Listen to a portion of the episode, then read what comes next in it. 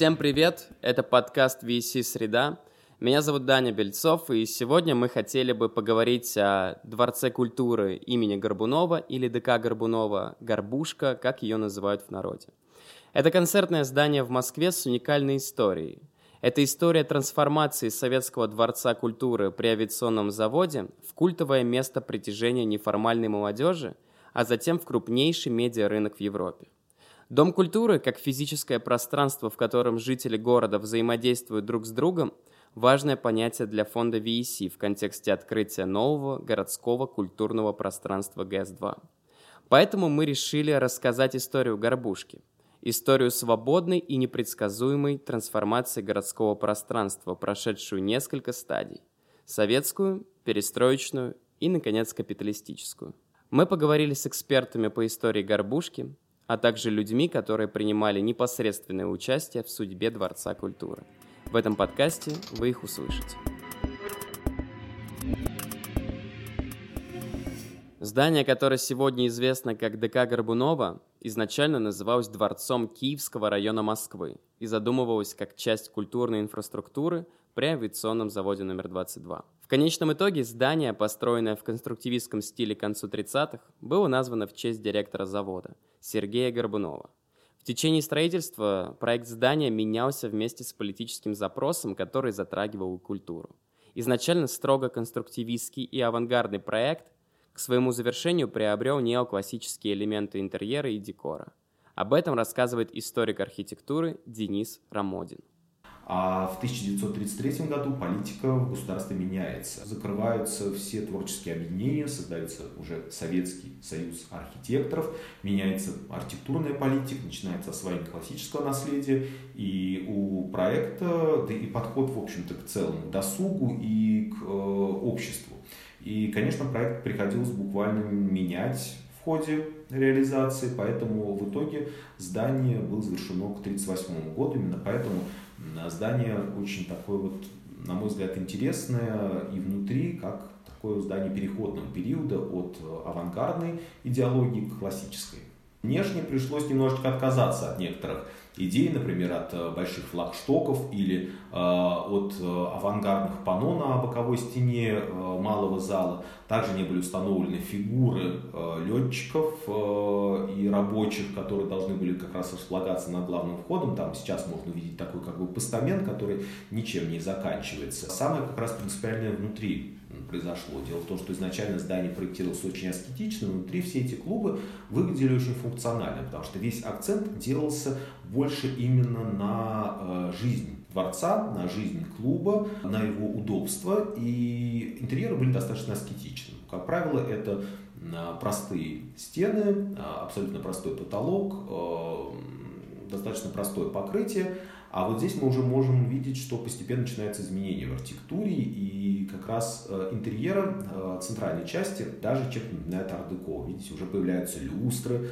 э, появляются растения, появляется уже тяжеловесная мебель, которая отчасти в этом здании сохранилась. Там есть подлинные, например, диваны, которые стоят сейчас со стороны служебного входа. Они как раз такие же тяжеловесные. Ну и, конечно, зрительный зал, который уже был выдержан в более классическом стиле, нежели вот чем первоначальный ДК, где практически все было в таком техническом да, оформлении сделано, и такие вот были залы-конструкторы, которые, собственно, и сейчас очень модные, актуальные, мы к этому уже вернулись в проектировании современных помещений. Функции Дворца культуры в первые десятилетия работы были обширны.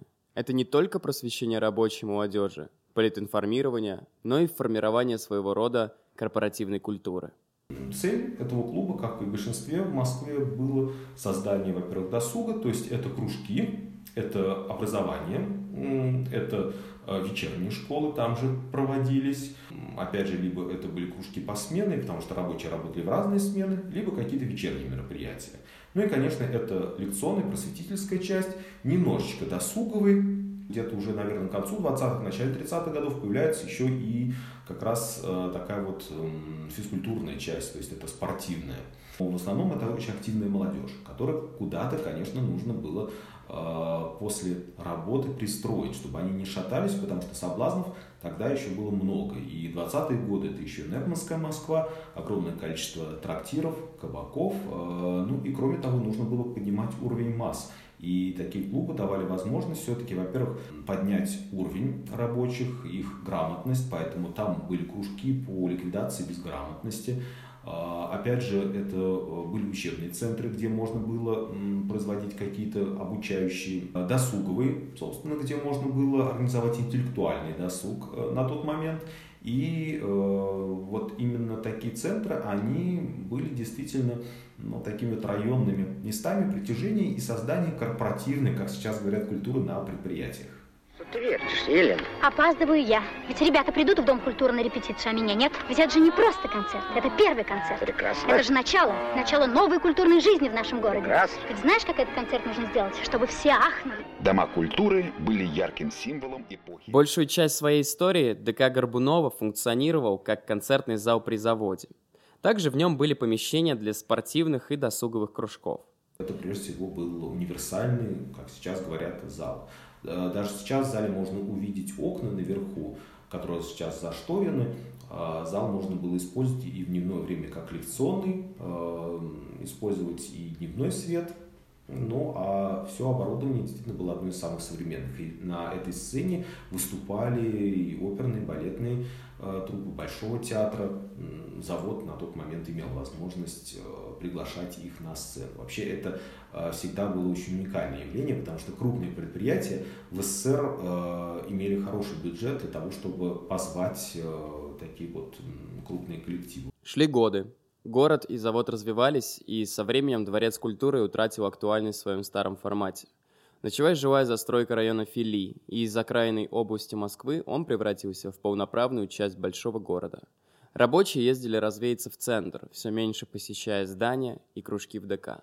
Кроме того, изменился и сам контингент завода. Поменялся профиль предприятия. Если сначала был авиационный завод, и, конечно, э, несмотря на то, что он э, производил э, высокотехнологичные да, летательные аппараты, тем не менее, по большей части все равно это было такое очень, ну, можно сказать, массовое да, население, и э, такие вот именно рабочие со специальным да, образованием, которые требовали определенный тоже да, досуг, которым нужен был определенный досуг. Э, и опять же, Фили было оторвано от э, Москвы, и жил немножко своей такой замкнутой жизнью. То есть, опять же, там, выехать в город было целым путешествием, целой проблемой. Поэтому жили автономно. Это была такая практически, можно сказать, вот, э, отрезанная да, часть поселка, завода. А после того, как пришла Большая Москва в 60-м году, Фили э, стала районом массовой застройки, появилось метро, и, в общем-то, Фили стала обычным районом Москвы. И уже добраться куда-либо, в общем-то, стало особых да, проблем в этом не было. И троллейбус появился, можно было очень быстро до Пресни доехать, и метро открылось рядом, Кратионовское, э, то, э, конечно, люди уже стали более мобильными, да, и какой-то, если досуг стал да, появляться, то уже все-таки выезжать в город. Ну и предприятие тоже поменялось, это все-таки стало уже предприятие космической отрасли, более высокотехнологичное. Соответственно, это появление уже несколько другой прослойки, тех самых физиков-лириков, да, вот 60-х, которые э, стали уже требовать абсолютно другого э, досуга. Поэтому э, появилась вот эта инженерная каста, э, инженерно-технические работники, которых стало больше. И, конечно, для них вот такой вот низовой досуг, такие вот абсолютно простые кружки стали неинтересны. Роль ДК Горбунова в жизни города кардинально изменилась в годы перестройки, когда молодой инженер завода имени Хруничева Игорь Танких занялся организацией рок-концертов во Дворце культуры при заводе. Вспоминает музыкальный критик Артемий Троицкий совершенно не помню, когда я в первый раз сказался на горбушке, но совершенно определенно, что это было где-то в конце 80-х годов. Там работали два хороших парня, это Саша Иванов и Игорь Танких. И они в этом самом э, ДК Горбунова, сначала, по-моему, они начали там прокатывать всяческие группы московской рок-лаборатории. Э, это были звуки Му, Николай Коперник, Ночной проспект, Центр и так далее. ДК Горбуну все-таки это зал с галереями, балконами, большим портером, который еще можно было к тому же убирать и так далее. В общем, я не знаю, сколько народу вмещала горбушка, но я думаю, ну, тысяча полторы, скорее всего, не меньше. И это уже было, это уже было вполне адекватно для того огромного интереса к року, который в то время у нас э, в столице существовал. Сегодня Игорь Танких, чья карьера началась с концертов в ДК Горбунова, один из самых уважаемых промоутеров страны и основатель клуба Глав Клаб. Вот как он сам вспоминает начало своей деятельности. 1985 года окончил Московский авиационный институт и был распределен на завод имени Хруничева. При постановке на учет в заводской комитет комсомола у меня было спрошено, чем я хочу заниматься. Был вопрос, э, что меня интересует, а в тот момент меня интересовало как э, нормального маевца всякая рок-движуха. Я сказал, что меня интересует только музыка, и что с этим связано. И мне было предложено делать концерты, на что я согласился сразу же. Значительно большая была доля неожиданности, потому что многие видели это в первый раз, и, например, поведение там, полуприпадочного или полубожественного Мамонова для кого-то было просто эстетическим удовольствием, а для кого-то шоком. Но сейчас вряд ли вид Мамонова на сцене хоть кого-то может в шок повернуть. Рок-концерты сильно контрастировали с традиционным репертуаром ДК Горбунова, который, по выражению Игоря Танких, был мекой КСП, то есть клуба самодеятельной песни. Учитывая, что дело происходило в середине 80-х, у нас возник логичный вопрос о согласовании подобных мероприятий с партийным руководством – Однако большинство наших собеседников сходится во мнении, что именно во второй половине 80-х в стране возник особый политический климат, в рамках которого руководство страны было готово удовлетворять запрос общества на перемены. Это подтверждает Артемий Троицкий. Дело в том, что Московская рок-лаборатория была создана в 1985 году, то есть еще на самой заре перестройки и гласности – Соответственно, вот первые годы, 85-й, 86-й, может быть, даже 87-й, какая-то цензура там наверняка была. То есть там были такие, такие тетеньки, там Ольга Опрятная, директор этой рок-лаборатории, какие-то там еще люди, э, такие мутноватые, я бы сказал. Э, я, в общем-то, практически не сомневаюсь, что они какие-то отношения, скажем, э, с КГБ тогдашним вводили. Но э, точно так же я не сомневаюсь, что где-то к 88-му, тем более к 89-му году, все эти цензурные вопросы, они полностью ушли с повестки дня, потому что, ну, как бы это уже никого не интересовало. Компания «Фили», созданная Игорем Танких и его партнерами, начинала с концертов советских рок-групп, но затем стала привозить культовые иностранные коллективы – с конца 80-х по начало 2000-х в Горбушке прошли концерты таких групп, как Sonic Youth, Laibach, Rage Against the Machine, Coil и многих других. Вот как об этом рассказывает Артемий Троицкий, помогавший привозить западные группы. Мы начали туда завозить э, всякие западные группы, всяческие mm-hmm. западные независимые группы. В этом смысле как бы два человека обслуживали горбушку. Компания Фили Танких Иванов, они обеспечивали финансы, они обеспечивали аппаратуру, ну, естественно, предоставляли место, э, вот. А два человека это были я и Ник Хоббс. Э, Ник Хоббс – это англичанин, такой английский агент, э, который, значит, знал многих музыкантов, а второй человек – это был я, который тоже э, в то время торчал постоянно то в Москве, то в Лондоне, перезнакомился там с кучей всяких интересных артистов, и вот мы на пару с Хоббсом, значит, начали привозить в Москву какие-то интересные западные группы. В 1987 году в ДК Горбунова был организован клуб филофонистов, в рамках которого энтузиасты обменивались музыкальными записями.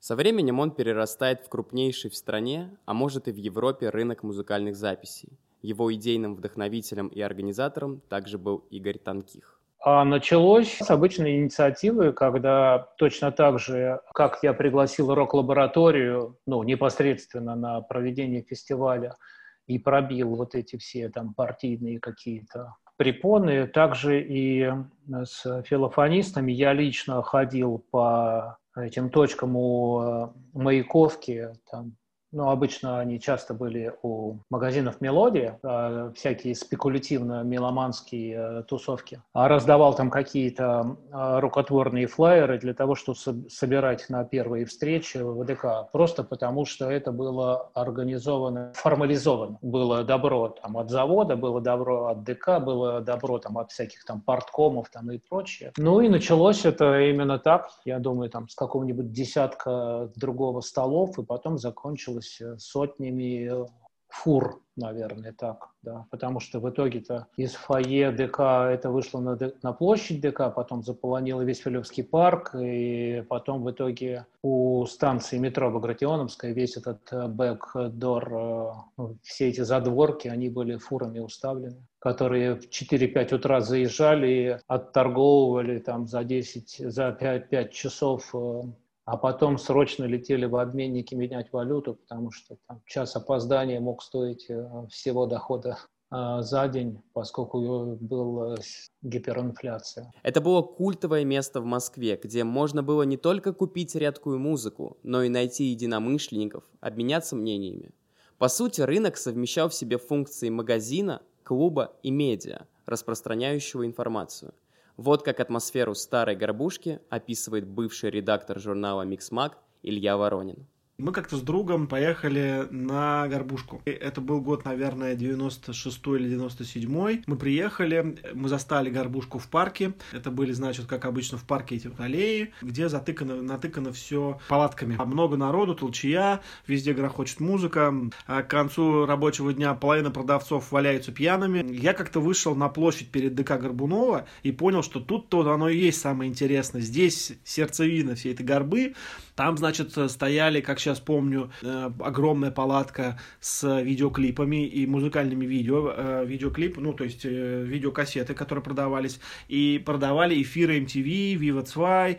Напротив него стоял Рома Парамонов, и он возил музыку. У него были фирменные диски, которые там, ну, вот, не знаю, то есть вчера вышел диск в Лондоне, а у него он уже здесь есть то есть э, он сам мотался за дисками, многим диджеям привозил э, музыку. Узнал я это потом. А тогда ты подходишь, и вот такой, не знаю, там, пещера, Магриб, Аладдин, когда попал в эту пещеру бандитов, у меня такое же было ощущение, ты стоишь, все очень дорого, прям все в долларах. Я просто был в каком-то блаженстве от того, что есть это вот это все, это такое ощущение, что на тебя навалилась вся модная, наверное, модная, прогрессивная, редкая, э, современная музыка, очень красивая. Финальная часть истории «Горбушки» связана с превращением в крупнейший в Европе рынок медиапродукции. Она началась с уже упомянутого рынка на площади перед ДК Горбунова. В начале 2000-х рынок переехал в бывшее здание завода «Рубин», неподалеку от метро Багратионовская.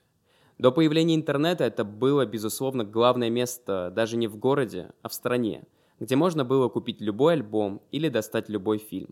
Илья Воронин – приходивший на старую горбушку в качестве покупателя, на новой горбушке был уже продавцом – вот как он рассказывает про свою работу. Мне повезло, что, а, наверное, на мне закончилась волна популярности физических носителей. И закончилось все это, когда вот у всех стал доступен интернет. Первый год, я помню, это было, ну, какое-то просто сумасшествие. Это было довольно тяжело работать, но ты приходишь к 8, 13 часов ты работаешь, а еще надо доехать. Ну, то есть, короче, ты работаешь там, ну, а что, классно, тусуешься, музончик играет, все классно. Каждые выходные это был прям праздник души и кошелька, потому что э, у тебя там несколько, там, может быть, там толпа народа, то есть ты набираешь людей, э, своих постоянных покупателей, э, толпа народа у тебя стоит, э, и ты с каждым там общаешься, успеваешь работать, там, общаться с, там, с пятью-шестью людьми, смотреть там, чтобы не воровали. Рекомендуешь музон, сам в музоне тоже как бы рекомендуешь пиратам, что надо пиратить, вот, как бы это вот было такое. В конце декабря 2020 года стало известно, что здание завода «Рубин», где сегодня находится рынок Горбушкин двор, будет снесено. На его месте власти построят жилой район. Что касается ДК Горбунова, там после долгого перерыва продолжают проходить рок-концерты. Однако площадка уже не является ни крупнейшей, ни культовой для нового поколения. История ДК Горбунова демонстрирует пример того, каким может быть городское культурное пространство и как оно может пластично меняться под запросы времени. Совпадение политических событий, географического расположения, личной инициативы сделали Горбушку культовым местом для москвичей и жителей России.